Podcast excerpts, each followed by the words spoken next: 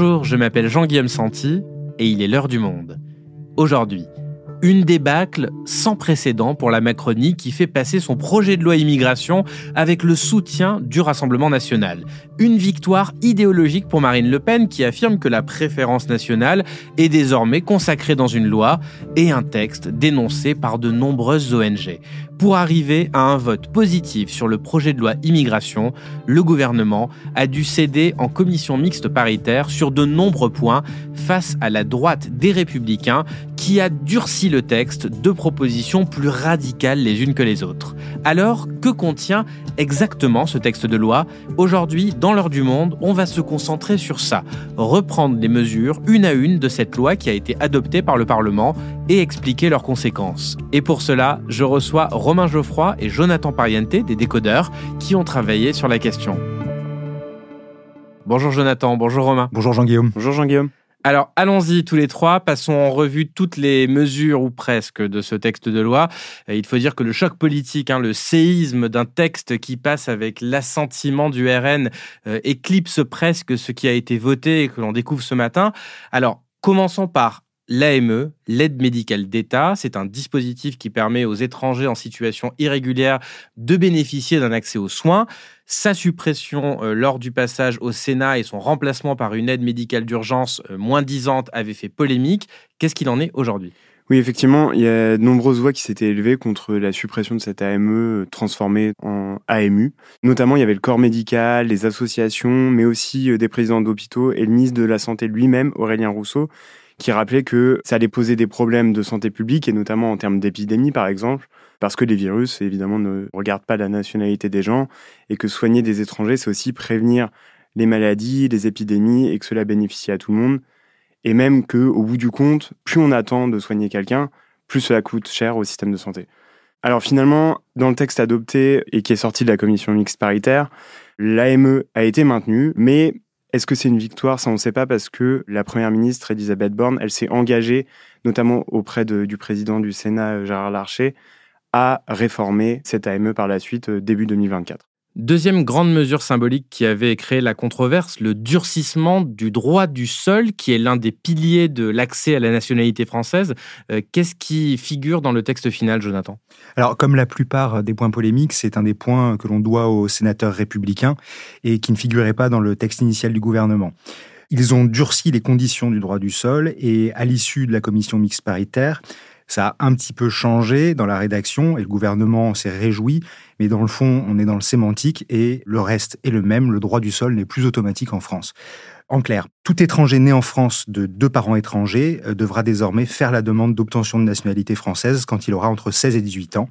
Auparavant, c'est le droit du sol, toute personne née sur le sol français obtenait la nationalité automatiquement à sa majorité. On va continuer avec les allocations familiales, les aides sociales et notamment cette période de carence de 5 ans de séjour régulier.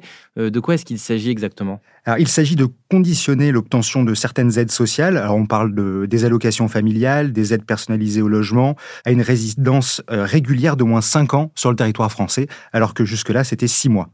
Le texte qui est issu de la CMP, donc le texte voté euh, qui va faire office de loi, reprend l'essentiel de ces dispositions. Il ajoute cependant qu'un étranger peut en bénéficier s'il peut justifier 30 mois d'activité professionnelle.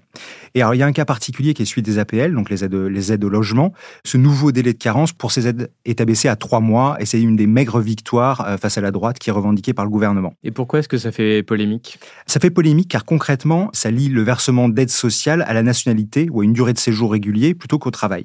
Euh, c'est une forme de préférence nationale qui est chère à l'extrême droite de Marine Le Pen et de son père avant elle. Et en clair, un étranger en situation régulière pourra aussi travailler en France, cotiser et ne pas avoir droit aux aides sociales pour lesquelles justement il cotise.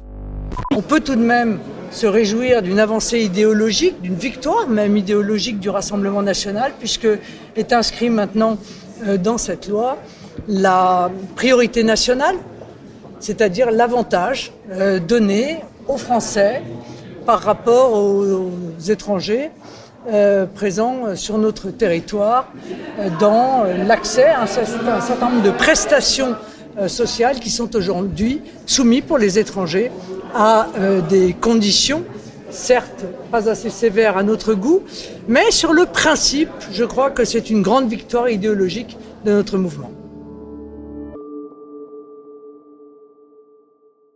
Avançons un peu dans les mesures du texte. Romain, il y avait un point qui était censé être la grande mesure de gauche du texte du gouvernement, qui allait l'équilibrer.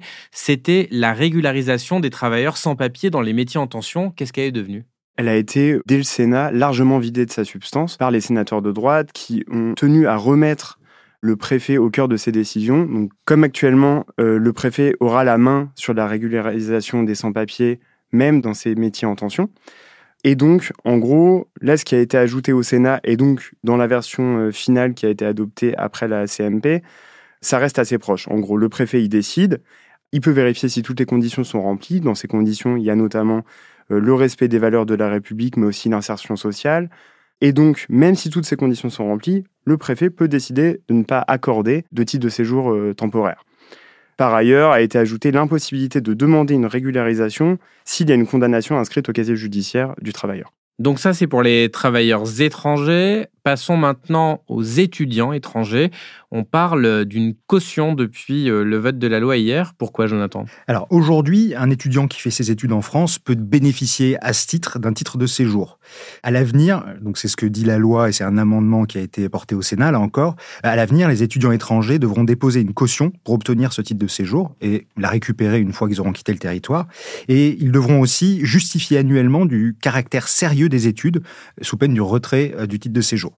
La seule petite victoire euh, revendiquée sur ce point euh, par le gouvernement lors de la commission mixte paritaire, c'est que le ministre de l'Enseignement supérieur pourra dispenser, à titre exceptionnel, les étudiants qui bénéficient de revenus modiques ou ayant un parcours euh, scolaire excellent.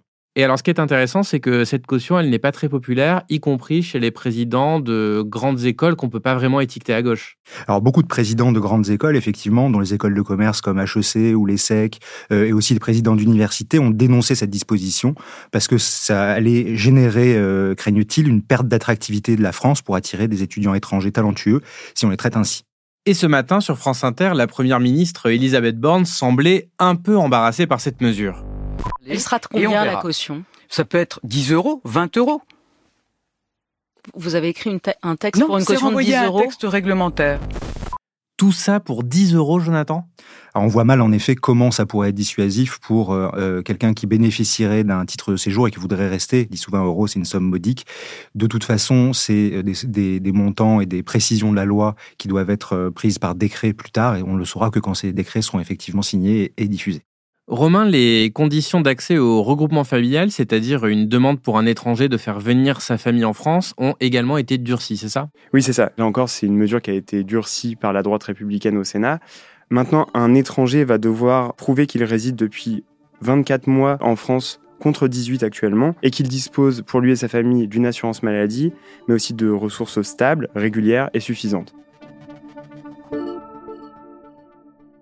Ok, parlons maintenant euh, des expulsions avec ce délit de séjour irrégulier qui fait euh, beaucoup parler de lui. De quoi est-ce qu'il s'agit exactement? Alors, ce délit a été supprimé en 2012 lorsque François Hollande était président et c'était une vieille promesse de la gauche. En clair, aujourd'hui, un étranger en situation irrégulière qui est contrôlé par les forces de l'ordre ne peut ni être placé en garde à vue ni recevoir d'amende parce qu'il est en situation irrégulière. Il peut être placé en centre de rétention administrative en revanche. Avec cette loi, ce délit est de retour et il a été adopté au Sénat avec l'aval du ministre de l'Intérieur, Gérald Darmanin. Donc tout étranger qui séjourne en France de manière illégale ou dont le visa n'est plus valable risque une amende de 3 750 euros et une peine de 3 ans d'interdiction du territoire. Autre point qui concerne les expulsions, Jonathan, les étrangers pourront être expulsés en cas de plus petite condamnation par la justice. Les, seuils ont été abaissés. Ça veut dire quoi exactement? Alors, c'est un point qui est assez compliqué à expliquer et c'est même très difficile à expliquer en 30 secondes à l'oral. En gros, certains étrangers bénéficient aujourd'hui d'une protection qui est quasi absolue contre les expulsions. On parle des étrangers arrivés en France avant l'âge de 13 ans, ceux qui sont sur le territoire depuis plus de 20 ans. D'autres bénéficient d'une protection qu'on dit relative. On parle des parents d'enfants français, des conjoints de français, etc. Tous ces seuils ont été abaissés et toutes les protections de ces personnes-là ont été affaiblies. Et on renvoie vers l'article des décodeurs pour comprendre dans le détail cette mesure. Euh, Romain, dernier point qui concerne les condamnations par la justice. On parle maintenant de la déchéance de nationalité. Alors, ici, on ne parle pas d'étrangers, on parle de binationaux. Donc, une personne qui est à la fois française et qui a également la nationalité d'un pays étranger. Si c'est le cas et que la personne en question est condamnée pour homicide volontaire sur un membre des forces de l'ordre, alors on peut le déchoir de sa nationalité française, c'est bien ça? Oui, c'est bien ça. Euh, alors encore surprise, c'est une mesure qui a été rajoutée au Sénat, qui était absente du texte initial. Donc c'est un peu technique, mais en gros, si une personne n'a que la nationalité française, on ne peut pas la déchoir de sa nationalité car le droit international nous interdit de créer des apatrides. D'où le fait que cela ne concerne que des binationaux ayant acquis la nationalité française. Rappelons que lorsque François Hollande avait pris la même mesure sur des crimes terroristes, Emmanuel Macron avait alors déclaré que c'était une faiblesse morale, une faute politique, une solution inefficace. Et il a ajouté également que changer la loi fondamentale de notre pays, parce que nous sommes attaqués par des terroristes, c'est leur donner ce qu'ils veulent.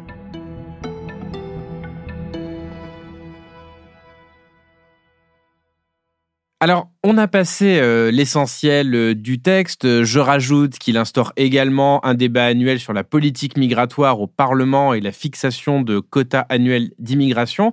Mais alors, Jonathan et Romain, après avoir vu toutes ces mesures votées par la droite au Sénat, euh, qu'est-ce qu'il reste de la jambe de gauche du texte?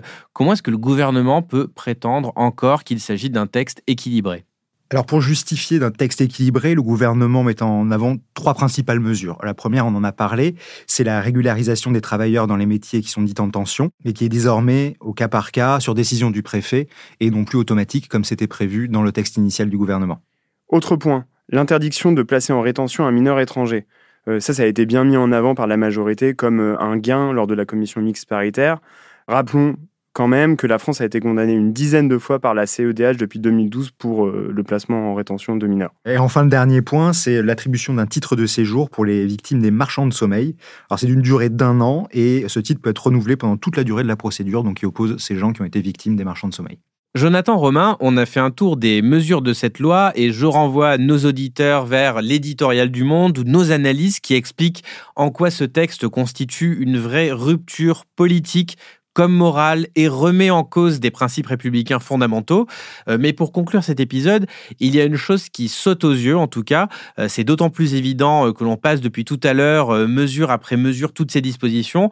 On a beaucoup dit dans cet épisode, ce n'était pas dans le texte initial, ça a été rajouté par la droite au Sénat on a presque l'impression qu'on est plus proche de la proposition de loi LR validée par le RN que d'un projet de loi du gouvernement.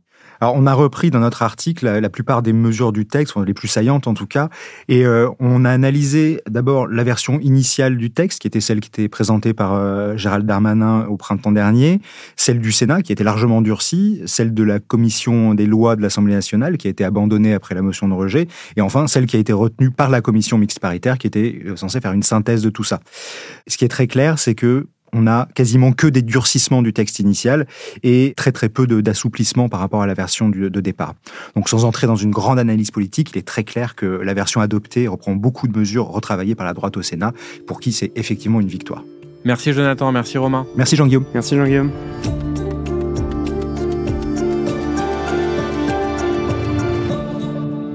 Cet épisode a été produit par Adélaïde Tenaglia, Cyrielle Bedu et Margot Lanuzel, réalisation Amandine Rebillard. Avant de nous quitter, je vous rappelle que depuis septembre, vous pouvez écouter L'heure du monde sur toutes les plateformes d'écoute de podcasts, Spotify, Apple, Deezer, celles que vous préférez. Alors n'hésitez pas à nous laisser un commentaire ou quelques étoiles sur votre application favorite pour faire découvrir L'heure du monde à tous ces nouveaux auditeurs et auditrices. L'heure du monde est votre podcast quotidien d'actualité à retrouver tous les matins du lundi au vendredi. Merci de votre fidélité et à demain.